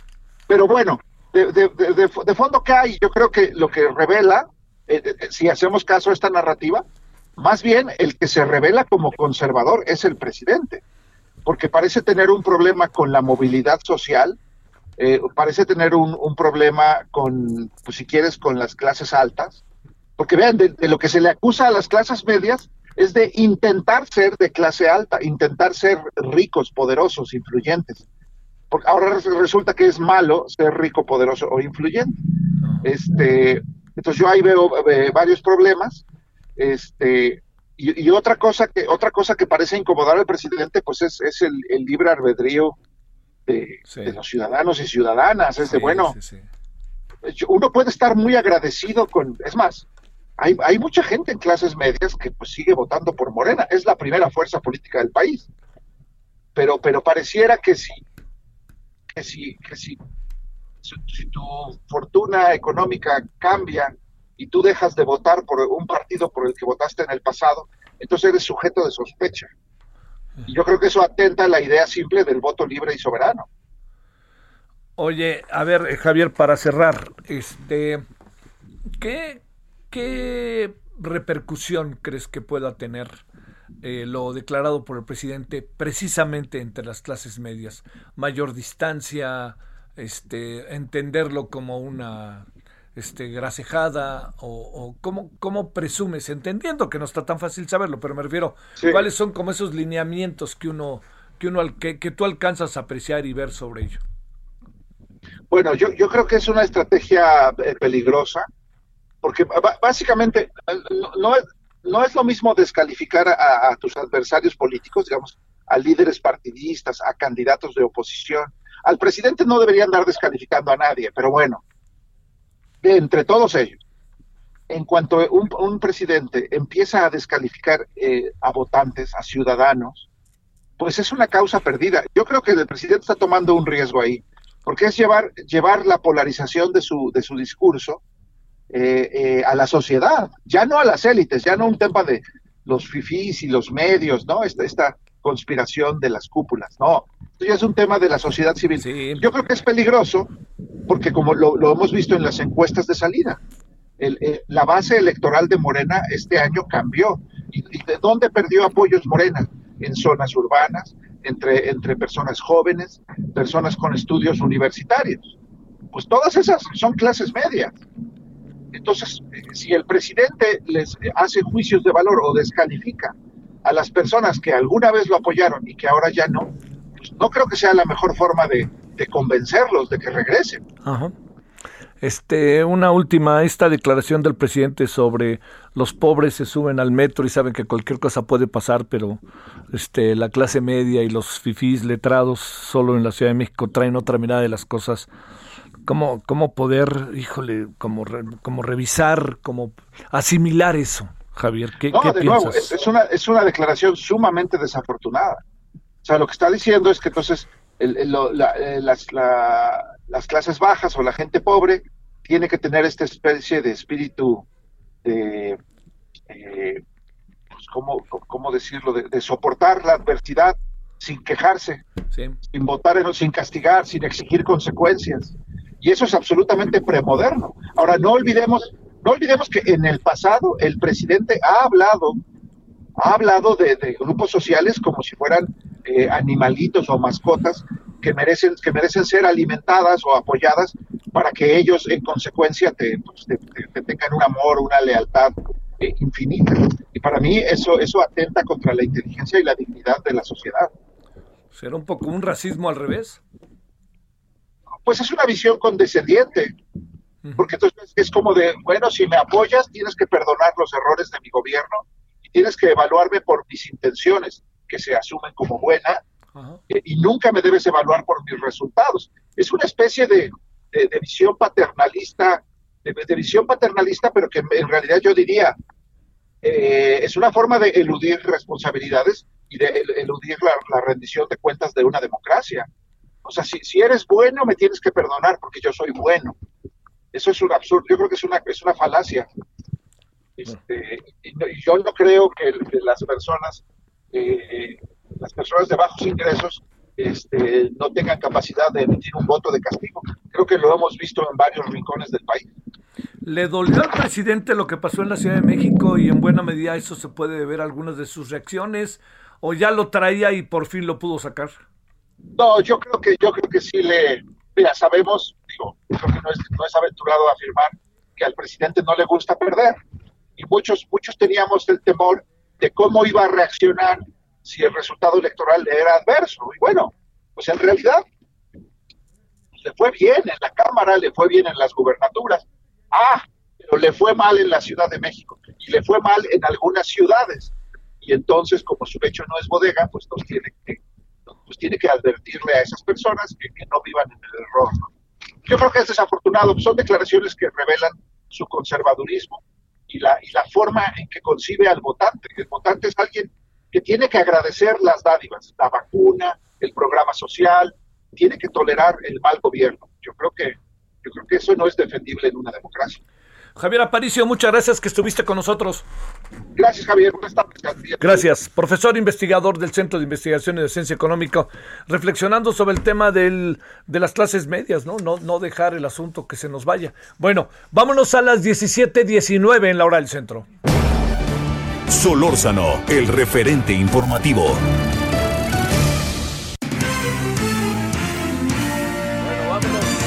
Vámonos a Guanajuato. Qué fin de semana para Michoacán, para el Estado de México, para... Eh, y ahora para Guanajuato. Mire. Adelante, Gabriela Montejano. ¿Cómo estás, Gabriela? Hola, ¿qué tal, eh, Javier? Auditorio, muy buenas tardes. Pues en los últimos tres días se sumaron en Guanajuato cuatro masacres registradas en Irapuato, Pueblo Nuevo, Celaya y Salvatierra, que en suma dejaron al menos 15 muertos de los 33 homicidios que acumuló la entidad en solo el fin de semana. El viernes 11 de julio, según el reporte de la de junio, según el reporte de la Fiscalía de Guanajuato, fueron 14 homicidios dolosos y tres personas lesionadas.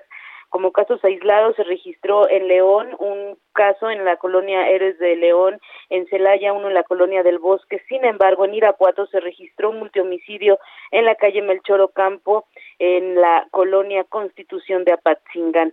De acuerdo al reporte que se emitió, pues se trataba de tres personas sin vida, con lesiones de arma de fuego y eh, posteriormente se informó que en Pueblo Nuevo cinco personas fueron asesinadas en la comunidad de Presa Grande. Al arribar los elementos de la Agencia de Investigación Criminal, pues descubrieron a dos personas del sexo femenino y metros más adelante se apreciaban tres personas sin vida. Unos metros adelante fue localizado un vehículo de motor en color negro, el cual tenía daños de proyectil de arma de fuego y se encontraron pues múltiples casquillos percutidos. Esto lo cita textual el reporte de la Fiscalía General de Guanajuato. La siguiente masacre fue en una fiesta privada que se desarrollaba en el barrio de San Antonio, en el municipio de Celaya. Esto fue en la calle Héroes de Nacosari. Al arribar al lugar se observó sobre la calle un vehículo de motor doble cabina eh, color blanco sin placas de circulación y eh, pues se observa al interior un cuerpo sin vida eh, de sexo masculino. Otro hombre fue localizado al interior de la cochera del inmueble, mientras a tres metros se ubica otro hombre sin vida y uno más dentro del inmueble, otro sobre un sillón y los cuerpos pues presentaban lesiones de arma de fuego. En su reporte la Policía Municipal de Celaya detalló además que había dos personas eh, lesionadas, un hombre y una mujer que fueron trasladados a recibir atención médica. El sábado se sumaron varias ejecuciones también en la región, sin embargo, ya para la para el domingo en la mañana en un ataque registrado a una familia en la comunidad de Cupareo en el municipio de Salvatierra. Ahí es donde una menor de cinco años de edad perdió la vida cuando ya recibía atención médica, pero fue producto de este ataque que dejó tres muertos y cuatro lesionados en esta agresión que se registró a las ocho de la mañana del día de ayer. Hubo más incidentes de violencia que, como ya te decía, sumaron en total 33 homicidios dolosos solamente el fin de semana. Este es mi reporte desde Guanajuato. Uf, híjole, qué cosa. Gracias, Gabriela. Buenas tardes. Buenas tardes. No hay que perder la capacidad de asombro, por favor. A ver, Misael, ¿cómo estuvo hoy la homilía? Javier, buenas tardes. Buenas tardes al auditorio pues por segunda semana consecutiva ya con, ya concluidos los cómputos de las elecciones, el presidente Andrés Manuel López Obrador resaltó los resultados favorables para la coalición Juntos Haremos Historia, conformada por Morena, Partido del Trabajo y Partido Verde Ecologista de México. Además, agradeció a la gente por haber dado la confianza a la cuarta transformación. Como se ha visto en los últimos días, eh, Javier, el presidente desplegó un mapa en la pantalla de la conferencia de prensa mañanera para resaltar que en la Cámara de Diputados Federal la alianza ligada a Morena tendrá 281 curules, es decir, poco más del 50% de los diputados federales que conforman San Lázaro y pues la alegría del presidente es porque se garantiza pues la aprobación del presupuesto de los próximos tres años ya que se requiere eh, una mayoría simple para este para aprobar el presupuesto. Aseguró también el presidente que lo más importante pues es el presupuesto y arremetió que la oposición no quiere que se tuviera mayoría para que no se cuente con mayor eh, pues, mayores recursos económicos para programas sociales. Javier el presidente también resaltó los triunfos de Morena eh, y, aliados en 11 de 15 estados, por ejemplo en Campeche, en Baja California, en Baja California Sur, en Colima, en Guerrero, también en Michoacán, Nayarit, Sinaloa, Sonora, Tlaxcala y Zacatecas. Por otro lado, eh, López Obrador afirmó que ya concluyó el dictamen sobre el accidente de la línea 12 del metro de la Ciudad de México y adelantó que esta misma semana se darán a conocer los resultados de este dictamen. Incluso eh, pidió esperar a los resultados antes de hacer conjeturas, como la publicación del periódico estadounidense The New York Times, y precisamente sobre este reportaje el presidente sostuvo que son filtraciones, pero no son fuego amigo en la cuarta transformación, aunque se afirmó que los conservadores y la oposición quieren poner a pelear al canciller Marcelo Ebrard con la jefa de gobierno de la Ciudad de México. Seguimos después de la pausa, si te parece, mi querido París. Pausa. El referente informativo regresa luego de una pausa.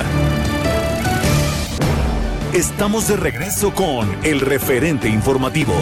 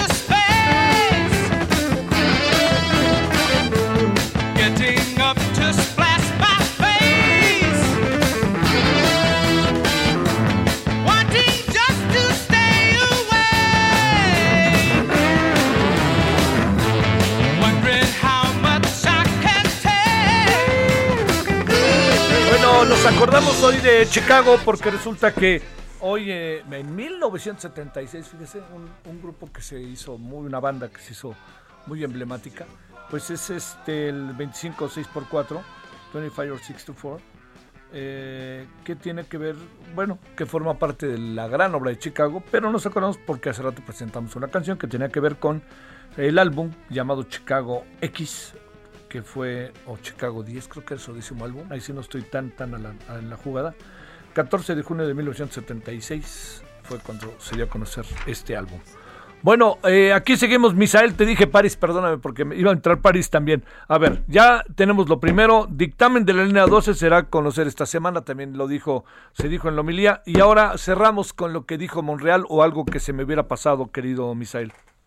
Efectivamente, Javier, ya para cerrar, el presidente de la Junta de Coordinación Política del Senado, el morenista Ricardo Monreal, pues manifestó que en Morena no reproducirán una noche de los cuchillos largos, ni tampoco pedirán la renuncia de ningún dirigente de Morena, ya que los resultados electorales pues fueron calificados como satisfactorios. Esto lo dijo eh, el morenista tras una reunión de la bancada de su partido en el Senado, para analizar los resultados electorales, donde Monreal afirmó que se ratificó a los dirigentes nacionales de Morena, Mario Delgado, y también de la secretaria general Citlali Hernández, por lo que pidió que no haya coros de linchamiento político contra nadie en su partido. Dijo que prácticamente los resultados fueron buenos y eh, pues no se pedirá la renuncia de ningún dirigente, tampoco de ningún miembro del Comité Ejecutivo Nacional. Javier, hasta aquí la información. Bueno, este, eh, entonces por lo que veo, Mario Delgado parece intocado, ¿no? Efectivamente, sí. Eh, dentro de esta, digamos, este, esta bancada del Senado, pues hay varios eh, dirigentes, coordinadores a lo largo del país. Y bueno, ninguno de ellos se opuso a que eh, Mario Delgado siga al frente de Morena. Tampoco le pidieron, pues prácticamente cuentas, sino solamente habrá una reunión para, pues dar un balance general entre la bancada del Senado de Morena y la dirigencia de este partido político. Gracias, Misael. Buenas tardes. Gracias, Javier. Buenas tardes. Bueno, vámonos con Javier Angulo, abogado y profesor investigador del CIDE. Javier, gracias que tomas la llamada. ¿Cómo estás? Bien, gracias, Javier. ¿Tú cómo es? Un saludo a ti y a tu público. Gracias. Eh, a ver, Javier, ¿qué piensas de esta, de los términos en los que ha quedado la consulta extraordinaria sobre la ampliación de mandato que ha dado a conocer quien es juez y parte al mismo tiempo llamado Arturo Saldívar? A ver, yo creo que lo primero que se tiene que decir es que este es un procedimiento donde la Corte puede ventilar eh, cosas atípicas o ventila siempre cosas atípicas en este procedimiento y que el resultado de lo que se va a poner a los ojos de las y los ministros no va a ser obligatorio, no es vinculante. Creo que eso es lo primero que, que es importante señalar, o sea, que lo que se decida no va a obligar o no declara formal y materialmente la inconstitucionalidad de la norma. Entonces, esto eh, son buenas noticias porque creo que nos adelanta el posicionamiento de lo que va, eh, de cómo se va a posicionar la Suprema Corte de Justicia de la Nación. Nos permite ver un panorama donde el propio ministro presidente, sin una discusión tan acalorada, ya ha dicho que va a votar, que va a hablar sobre el tema entonces parece que despresuriza un poco este, la, molestia con este décimo tercer transitorio. Sin embargo, habrá que esperar a las acciones de inconstitucionalidad para encontrar este, realmente que se declare en términos formales y a través de los medios legales la inconstitucionalidad de la ley. A ver, eh, Javier, ¿Cómo, cómo, este, a ver, la decisión que, que, eventualmente tomen los ministros de la Corte, vamos a poner, es lo de menos, el sí, bueno, no, no tanto, ¿no? Pero digamos, sí o no, eh, ¿hasta dónde alcanza esa decisión? La decisión que alcancen los ministros de la Suprema Corte, suponiendo que digan la norma es inconstitucional, no es obligatoria. Es una declaración que hace la Suprema Corte de Justicia de la Nación de carácter eh, eh, eh, jurisdiccional de divulgación. No, no, no, no, no está bien clarificada en la ley cuál es el alcance de la decisión. Oye, y entonces vamos a poner de nuevo que el presidente ya dijo, sé que van a decir que no los ministros de la Corte, ¿no? Algo así dijo. Bueno, ya la pregunta que yo te hago es, ¿qué va a pasar si dicen que no? ¿Cuál es el siguiente paso? O sea, de cualquier manera los ministros de la Corte tienen que tomar una decisión en un marco legal en donde 8 de 10 tienen que decir que no procede? Exactamente. Eh, con independencia de lo que los señores ministros y ministras digan en esta consulta que ha planteado el ministro presidente, se tendrá que esperar a que se active la acción de inconstitucionalidad de ley para que allí, de manera eh, formal, a través del mecanismo legal idóneo, se alcance la votación de ocho ministros y ministras para que se obtenga la declaración general de inconstitucionalidad de la ley. Javier, en sentido estricto, ¿de qué nos sirve esta consulta que está proponiendo el ministro Saldívar? Bueno, en sentido estricto, con mucha deferencia y respeto, creo que eh, en términos jurídicos no nos sirve mucho, creo que en términos políticos O sea, en términos jurídicos no es útil porque no, no tiene un alcance jurídico de, de, expulsar, o sea, de que, se, de que se diga la ley es inconstitucional y de que esto tenga un efecto. Creo que en términos de política e de, independencia judicial nos es útil porque nos permite a que la Corte se adelante y vislumbrar en, que los ministros voten, las ministras voten, en un panorama mucho más despresurizado donde incluso el ministro presidente puede hablar. Pero en términos jurídicos no es de la mayor utilidad, creo que en términos de política de independencia judicial nos es de utilidad porque nos permite ver por lo menos cómo viene la discusión de la acción de inconstitucionalidad de ley. Claro, pero lo que no determina nada. No, no determina nada. Es simplemente es una determinación de buenas intenciones, una determinación interpretativa, se podría decir. ¿Qué supones que tendría que hacer si los ministros de la Corte le dicen, las y los ministros de la Corte le dicen a Arturo Saldívar que no? ¿No tendría la lógica indica que Arturo Saldívar diga, me echo para atrás y ahí se ven? ¿O más bien, qué hará? ¿O qué hará también con su con quien lo presiona y presiona para que le entre, que es el presidente? yo creo que los ministros y ministras van a, entrar a la consulta, es, o sea, es, un mecanismo legal para discutir cuestiones atípicas. Eh, y yo creo que eh, me parece que es una obviedad que la norma es inconstitucional por todos lados. Entonces creo que van a entrar a analizar en la consulta la, la, la norma, el décimo tercer transitorio, y no veo forma de que eso sea constitucional. Eh, por más presiones que haya e interpretaciones, la Constitución dice cuatro años, el transitorio vuelve esos cuatro años seis, y aquí sí, pues cuatro no es igual a seis, pero, o sea, pues no hay forma, pues, sí, claro, claro. Entonces, eh, no creo de verdad, o sea, no se necesita que se pronuncie la Suprema Corte, eh, se, se necesita sumar y restar y saber la distinción entre cuatro y seis. Este, entonces no veo cómo la, esto se pueda tornar constitucional. Para mí es obviamente inconstitucional y eh, creo que en esos términos va a ser en la consulta y en la acción de inconstitucionalidad de ley. Bueno, pues este, te agradezco mucho Javier Angulo que has estado con nosotros. Le te agradezco yo mucho, Javier. Un saludo a ti y a tu público. Gracias a ti, Javier Angulo, abogado y profesor investigador del CIDE. Vámonos eh, a las 17:40 en hora del centro. Solórzano, el referente informativo. ¡Mariachi! ¡Arránquense con otra! Mejor arráncate a Soriana por todos los vinos y licores que pongo al 3x2, como tequila Don Julio 70 de 700 mililitros. Lleva 3 por 1698 y ahorra 849 pesos. Tú pides y Julio regalado manda. Solo en Soriana. A junio 21. Aplican restricciones. Evite el exceso.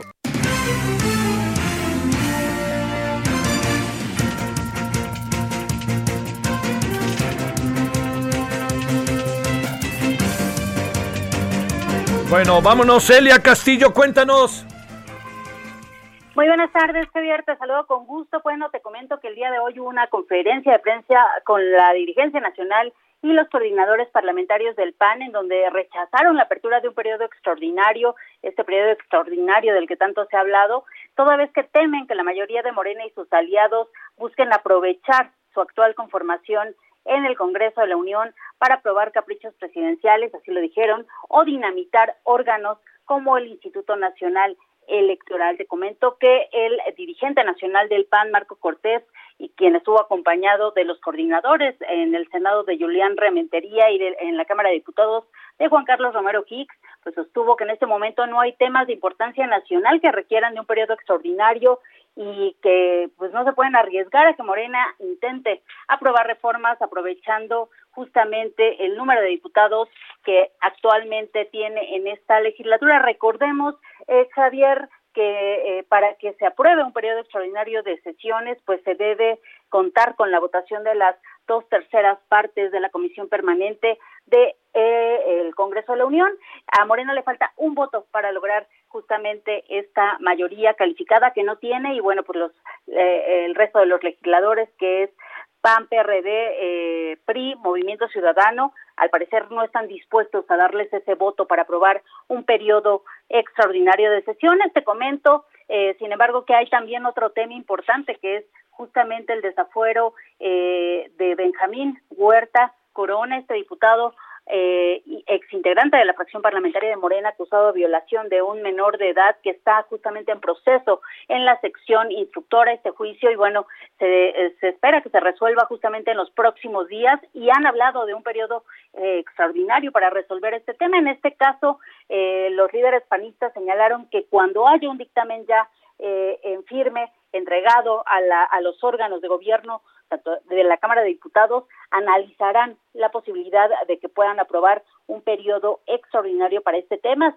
Mientras tanto, eh, hay un rechazo y consideran que eh, debe ser la próxima legislatura, con su nueva integración, quien eh, resuelva los temas que están pendientes en la Cámara de Diputados y por supuesto que también en el Senado de la República. Este es el reporte que te tengo al momento. Híjole, lo que pasa, mi querida Elia, no vaya a venir un sorpresón de repente y para qué quieres, ¿no? Sí, claro. Sí, claro. O sea, estoy, estoy pensando en que hay temas, hay temas que como sea, eh, no va a ser tan fácil ya aprobar en la siguiente legislatura y a lo mejor hay que echarles prisa, ¿no? Así es, y justamente lo que temen es que, pues, excusándose en algún otro tema de importancia, como puede ser el juicio, el desafuero del diputado Benjamín Huerta, pues, de paso metan otros temas que no estén en la agenda acordada y pues les den, les metan gol, dirían por ahí. Sale. Muchas gracias, Celia. Buenas tardes. Muy buenas tardes. Gerardo Suárez, ¿dónde andas, Gerardo? ¿Qué tal, Javier? Muy buenas tardes para reportar que hay tres nuevos casos positivos de COVID-19 en alumnos de escuelas de la Ciudad de México. Los casos fueron reportados por la Autoridad Educativa Federal en la capital y bueno, estos tres casos corresponden a escuelas particulares.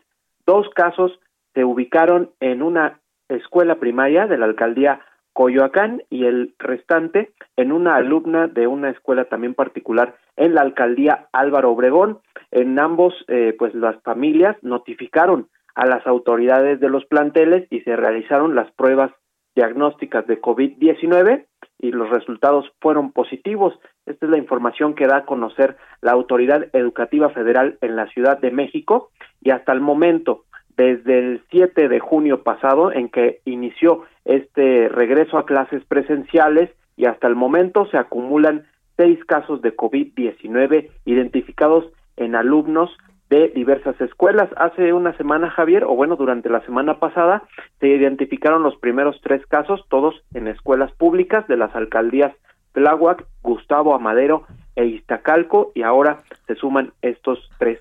Además, la autoridad educativa aclaró que los dos casos sospechosos en el colegio Williams de la alcaldía Benito Juárez dieron negativo a las a las pruebas de COVID-19. Así que hasta el momento este es el balance, Javier, en el retorno a clases y los casos de COVID-19 entre el alumnado. Oye, lo que sí es que, eh, digamos, eh, los contagios, bueno, si nos atenemos a que en el 7 de junio, pues sí podría después de una semana, ¿no? Pero muchos contagios a lo mejor no vaya a ser que no necesariamente deriven de su presencia escolar, sino que en sus propias familias o en su entorno hubiera, porque para que te empiece a dar son cinco días, en fin, todo esto, ¿no? Exactamente. Eh, lo más probable es que todos estos casos que se han registrado hayan ocurrido antes del regreso a clases, porque el periodo entre la infección y el inicio de síntomas, como tú bien dices, es de cinco días aproximadamente. Entonces, la mayoría de estos casos pudo ocurrir desde antes de volver a la escuela. A partir de esta semana, si se registran más casos, pues podría haber una mayor relación en que hayan ocurrido pues por un contacto entre la misma comunidad escolar. Pero de momento estos seis habría que relacionarlos más con un, una infección que ocurrió fuera de la escuela. Es muy, muy importante, ¿eh? porque, digamos, también este, entiendo que es, esto te dice las dudas que había respecto a si regresar o no a regresar a clase, ¿no? De lo que pueda pasar ahí colectivamente eh, o de lo que cada quien traiga respecto a su entorno. Pero bueno, Gerardo, muchas gracias, buenas tardes. Buenas tardes, Javier. A ver, cuéntanos qué dice el señor Osorio Chón que apareció. ¿Cómo ves, Misael Zavala? Javier, efectivamente, pues hoy el coordinador del PRI en el Senado, Miguel Ángel Osorio Chón, sostuvo una reunión con su bancada, una reunión virtual, pero asistió al Senado de la República, donde fue cuestionado sobre los resultados electorales en las, en las pasadas elecciones del 6 de junio, donde reconoció que su partido tuvo resultados negativos en las elecciones locales del 6 de junio, ya que perdieron los ocho, estados que gobernaban. En una breve entrevista que dio, el senador priista calificó como complejo los resultados, pues si bien en lo general dijo que en la Cámara de Diputados el PRI avanzó, eh, pero el no haber eh, ganado ninguna de las ocho gubernaturas en las que tenían presencia, pues no es el resultado esperado que se tenía en el revolucionario institucional, aunque también fue cuestionado sobre si este replanteamiento tendría que ir acompañado con la renuncia del líder nacional del tricolor, Alejandro Moreno, Osorio Chong aclaró que primero se tiene que pasar por una reunión para escuchar las voces del priismo nacional, incluso también pues por ahí hizo un eh, reclamo muy sentido a los eh, pues a los dirigentes locales que me dijo que pues le tendrán que trabajar más tendrán que cumplir con lo que les exige la ciudadanía y les pide lo cuales son resultados. Esto le pidió eh, eh, Osorio a sus bases, prácticamente a los dirigentes en lo local, Javier. Bueno, oye, este, no, pero el, PRI ahorita está verdaderamente, no, no ganó ni en el estado donde el presidente del partido era gobernador, que es Campeche. Sí, efectivamente, pues esto es lo que resaltó el priista Osorio Chong, que ninguna de las ocho gubernaturas ganó y bueno, en lo local pues hay un resultado negativo para el revolucionario institucional. Gracias, muchas gracias, Misael. Gracias, Javier. Mire, en el caso de, algunas gubernaturas hay, hay, hay circunstancias que no, no es tan fácil como, como, digamos, poderlas tener con claridad, pero a ver, yo le diría, un gobernador con un alto nivel de aceptación en su estado, Quirino Ordaz, del Partido Revolucionario Institucional. En Sinaloa el hombre debe andar sobre el 60% de aceptación. Viene la elección y el candidato del PRI queda como 10 o 15 puntos abajo. ¿Cómo se explica eso? Un gobernador con un nivel de aceptación alto, donde dejó la gobernatura el presidente del PRI, Alejandro Moreno, y resulta que al final el asunto se vuelve de dos. Todavía está va a haber litigio ahí, pero ya ganó en sentido estricto Laida Sansores de Morena. En segundo lugar quedó Movimiento Ciudadano. A ver, ¿cómo explicarse eso? O sea, lo que sucede es que ya no es tanto el partido, son luego las personas que acaban gustándole a los ciudadanos más que otras. Entonces, lo que pasó anteriormente pasa por alto, porque también está el otro caso, Morena, este, perdón, Querétaro, este, el PAN, perdóneme. Ahí el PAN tiene a un gobernador con un alto nivel de aceptación y tiene a un candidato que ganó del PAN con alto nivel de aceptación. Ahora sí que cada, cada estado se mueve bajo su propia dinámica. Es de repente difícil tener eso de que como estaba el gobernador y le iba muy bien, su partido va a ganar. Ah, ah. A ver, yo le diría, ¿cómo ganó Morena la Ciudad de México en, los, en las alcaldías que perdió? ¿Cómo se explica usted que Morena haya perdido como perdió en Cuauhtémoc con la señora Dolores Padierna? A ver cómo se explica. Y este estaba ahí, hasta Monreal fue alcalde de esa demarcación. ¿Cómo se explica el señor Romo y todos los que le rodean que decían vamos a ganar? A mí me llegaban, créame, información el viernes previo a la elección. No, pues ya, ya, para qué hacemos la elección, ya ganamos, ¿no? Mangos. Y no creo que le ganaron por tres puntos, le ganaron por diez. Así de fácil. Son cosas difíciles de entender pero que sí tienen explicación, ¿eh? que hay que trabajar en ellos. Bueno, a ver, 14, 17, 51 en hora del centro. Rogelio López, ¿cómo está la Ciudad de México? Cuéntanos. Gracias, Javier. Bueno, pues como te comento, está eh, pues la zona oriente completamente anegada. No ha parado de llover en muchos, muchos lados. Estamos hablando de que continúan los encharcamientos uno de ellos es la calzada Ignacio Zaragoza, continúa esta eh, lluvia intermitente y bueno, pues con las inundaciones, los, eh, los encharcamientos, continúa el heroico cuerpo de bomberos trabajando en la zona. Y bueno, pues también en esta zona conocida como la Balvanera, bueno, pues ahí tenemos bastantes problemas. De todos los carriles, solamente puede circular un carril dirección hacia lo que es el poniente de la ciudad. A eso sí hay que tener mucha precaución debido a que ya se han surgido algunos problemas en los cuales los autos se quedan varados en pleno eh. Y bueno, pues ahí también te comento que exactamente lo que es al costado del aeropuerto, en la zona de aduanas, sobre la avenida 602 y lo que es la avenida Texcoco, tenemos eh, igual inundación, el heroico cuerpo de bomberos trabajando con estas eh, bombas de achique para poder deshogar el, eh, toda esta agua en la cual se ha negado y bueno, pues ya continúa, ya empieza a llover en la zona del aeropuerto. Otro de los puntos bastante complicados es la zona de Nesa, estos problemas continúan y bueno, pues con ello también la zona, pues límite de lo que es Avenida Texcoco y lo que es el periférico, bueno, pues tenemos igual inundación para los amigos que van hacia la zona de la Avenida Texcoco o la carretera México-Texcoco, bueno, pues tengan mucha precaución, eh, tenemos policía del Estado de México tratando de desviar pero bueno, pues las condiciones, continúa la lluvia en gran parte de lo que es la zona oriente. Y bueno, pues con ello también tenemos problemas ya en lo que es la zona centro, ya tenemos, ya empezamos con lluvia en esta parte, tenemos pequeñas llovinas y bueno, a esto ha dado justamente en estos momentos en lo que es la, el eje central y la avenida Cesaga, bueno, pues se reporte eh, de un choque y bueno, pues hay que manejar con mucha precaución debido al suelo mojado, mi querido Javier. Gracias, muchas gracias, Rogelio. Cerramos, Claudia Espinosa, en breve. Este día se reportaron 57 eh, nuevos casos de COVID-19 durante todo el fin de semana. Puebla ya tiene un acumulado de 86.066 y bueno, en materia de defunciones únicamente se reportaron cuatro. El acumulado de personas que han perdido la vida por este virus es de 12.581.